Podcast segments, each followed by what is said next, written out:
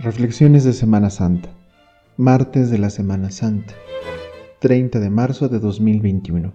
Año de San José. ¿A dónde vas? Por Fray Fausto Méndez Osa. Escuchamos hoy en el libro del profeta Isaías. En vano me he cansado inútilmente. He gastado mis fuerzas. En realidad, mi causa estaba en manos del Señor mi recompensa la tenía mi Dios. El Señor es muy paradójico en sus obras. Realiza su amor en aquello que aparentemente es contradictorio.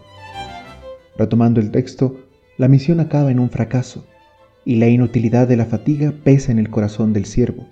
Experimenta el cansancio, pero sabe reconocer que Dios lleva su causa y al mismo tiempo su recompensa. ¿Cuántas veces nos hemos afanado en resolver nuestros problemas con nuestros propios medios? ¿Nos cuesta mucho trabajo pedir ayuda? ¿Parece que nuestros esfuerzos no conducen a nada? Una amiga mía ha usado sabiamente una frase que ilumina mi constante reflexión. Déjate caer en las manos de Dios. Nuestras obras, las que sean, se fundan en un amor que se dona en el servicio, en la entrega, en la fe. Es el amor de Dios. Esta cuaresma, más que cambiar el corazón, debió ser un esfuerzo por vencer a nuestro propio yo, a los egoísmos y protagonismos, a los deseos mundanos, a las esclavitudes de los vicios, tentaciones, etc. Pero entonces, ¿por qué sigo igual? ¿Por qué sigo cayendo? Quiero cambiar, mi esfuerzo. ¿Por qué lucho sin resultados? No siempre basta la buena intención, aunque puede ser un significativo comienzo. ¿A dónde vas? ¿Vas a las manos de Dios? Pedro afirma en el Evangelio que escuchamos hoy, yo daré la vida por ti. Pero el Señor le hace ver que Pedro lo negará. A veces estamos repletos de buenas intenciones, de dar la vida por el Señor y su causa, pero ¿cómo lo hacemos? ¿Lo hacemos altivos, orgullosos de nuestro afán y empeño, como si dependiera de nuestra entrega o acción? El Señor nos aterriza en la realidad y nos ubica en lo que somos, y que esas buenas intenciones muchas veces tristemente son intentos patéticos de simpatía. Pedro tiene miedo de la ausencia del Maestro. No ha comprendido la misión de Jesús y quiere estar, acompañarlo no dejarlo solo. Tiene miedo, y ese miedo le propició sugerir a Jesús que huyera de la misión. Ese miedo lo hará negarlo, y ese mismo miedo le causará una profunda tristeza. No es que Pedro no amara al Señor, no es que no lo reconociera en poder, mas algo faltaba. Quizás amor, quizás esperanza, dejarse caer, o quizás las tres juntas. Imagina la ausencia del maestro, pero su miedo lo hace querer salvar su vida. ¿De qué le sirve salvar la vida si no está a gusto o en paz? Es muy fácil cuestionar estas actitudes pensando en que si nosotros fuéramos Pedro, si hubiéramos sido nosotros los que estábamos ahí, eso no habría pasado. Pero es algo tan reiterativo en nosotros. Es la historia de Adán que se oculta para no ser visto por Dios. Es Moisés que huye al desierto tras su pecado. Es David que es descubierto por el profeta.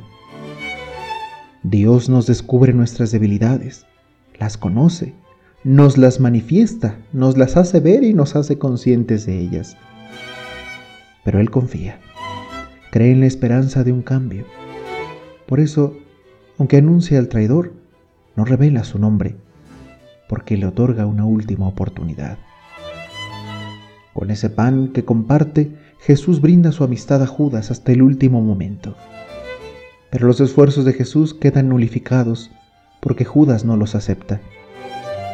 Al fin, Jesús lo deja totalmente libre. Así somos nosotros hoy. Dios nos da toda la libertad para decidir cómo actuar ante el miedo, ante los problemas, ante nuestras flaquezas Dios no determina, da libertad. La intención no es la misma, pues uno lucha por perseverar, mientras el otro libremente lo rechaza? ¿De cuál somos nosotros? Por eso, si hemos fallado, volvamos el rostro al Señor y pidamos perdón, que el desánimo de nuestra debilidad no nos aleje, que los fracasos por nuestros esfuerzos cotidianos no se vean mermados por una falla, que esa debilidad nos haga acercarnos más al amor que transforma nuestra realidad, esa realidad que solamente puede darle sentido a lo que somos.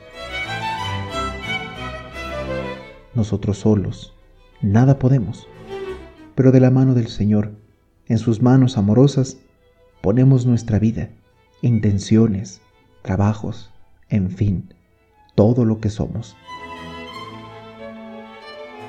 Hoy, martes de la Semana Santa, preguntémonos, ¿a dónde vamos con nuestros esfuerzos?